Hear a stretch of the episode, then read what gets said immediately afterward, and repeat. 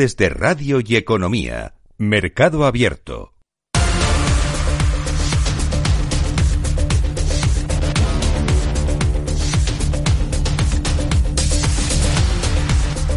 Miramos al mercado de divisas. Lo vamos a hacer con Joaquín Robles, analista de XTV. ¿Qué tal, Joaquín? Muy buenas tardes. Hola, ¿qué tal, Rocío? Buenas tardes. Y hablamos también de la macro del día y de lo que se espera a partir de ahora, porque la clave hoy va a estar en esa publicación de las actas del último encuentro de la FED. Tendremos que esperar hasta eso de las 8 de la tarde hora española. ¿Qué es lo que están esperando ustedes?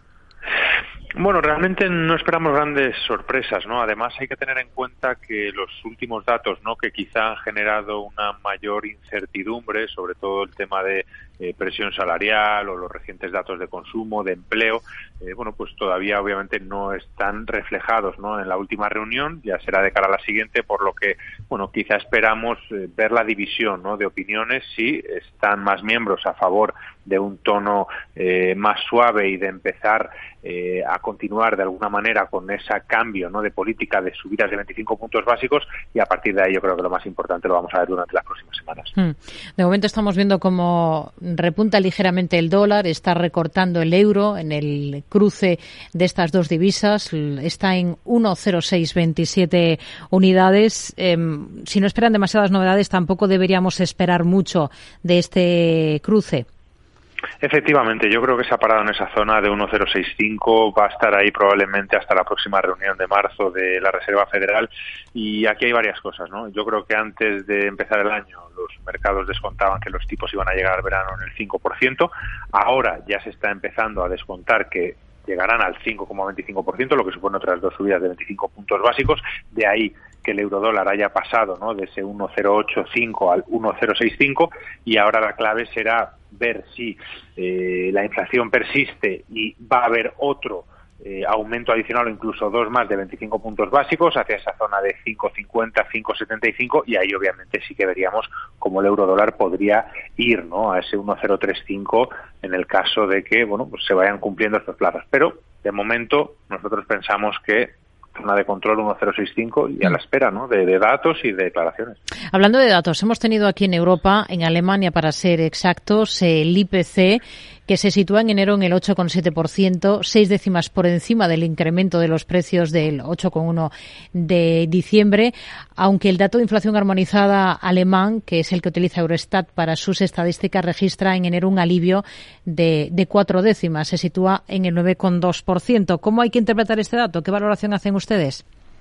Bueno, muy buena, ¿no? Ya vimos ayer el dato de confianza de los inversores eh, que subió, ¿no? Por quinto mes consecutivo. En este caso el de los empresarios, pues sube por cuarto mes consecutivo, ¿no? Aquí hay varios factores: la estabilización de la energía, eh, la disminución, ¿no? En la escasez de los suministros que tanto daño han hecho desde el estadio de la pandemia y luego, bueno, pues también eh, otro tipo, ¿no? De, de, de medidas que se están aplicando hasta ahora. Nosotros pensamos que, bueno, la actividad industrial obviamente en Alemania es muy importante, ha estado muy condicionada por los precios energéticos durante todo el año pasado y eh, veremos ¿no? si esto ayuda de alguna manera también a eh, mantener el crecimiento y a que bueno pues estas subidas de tipos tengan menor impacto. Hmm.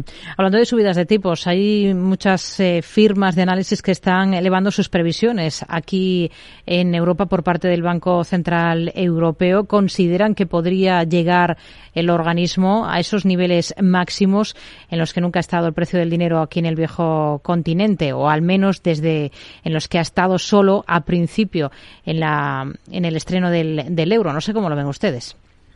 Es una posibilidad, obviamente, hay que tener en cuenta una cosa, es que el mandato de los bancos centrales es la estabilidad de los precios y la inflación en Europa sigue por encima del 8%, por lo que es probable que sigan subiendo los tipos hasta que haya muestras ¿no? de que sí que se va acercando a su objetivo.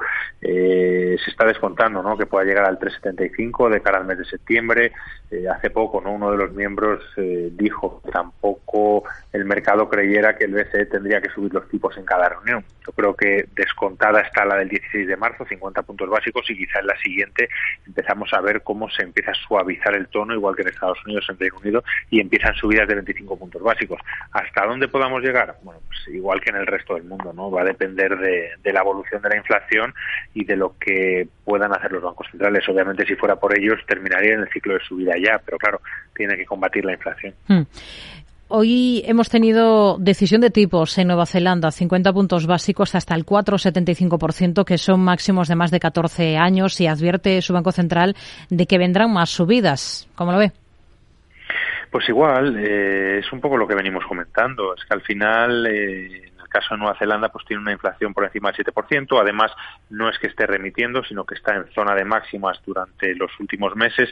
Venía de una subida de 75 puntos básicos en diciembre, ahora ha aplicado una de 50 puntos básicos y a partir de ahora el mercado especula con que también pueda seguir la estela ¿no? de otros bancos centrales y empiece a ser de 25 puntos básicos. Pero claro, ¿dónde está el límite? Es muy complicado saberlo. ¿no? Ahora mismo están los tipos en el 4,75%, eh, podrían llegar ¿no? Eh, al cinco y medio, ¿no? En ese objetivo que ahora mismo se marcan los eh, inversores, pero bueno, como comentamos, ¿no? Eh, va a depender mucho de, de, cómo sigan evolucionando los precios. ¿Qué estrategia seguirían ustedes con la moneda del país, con el dólar neozelandés? Bueno, lo estamos viendo en un rango de cotización muy estrecho, ¿no? Es verdad que ahora está en una zona de soporte muy importante, en esa zona de los 0,62.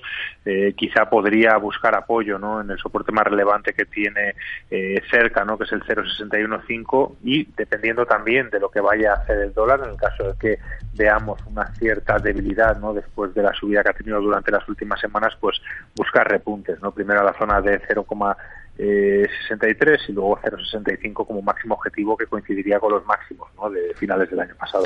Joaquín Robles, analista de XTV, gracias. Muy buenas tardes. Igualmente, muchas gracias.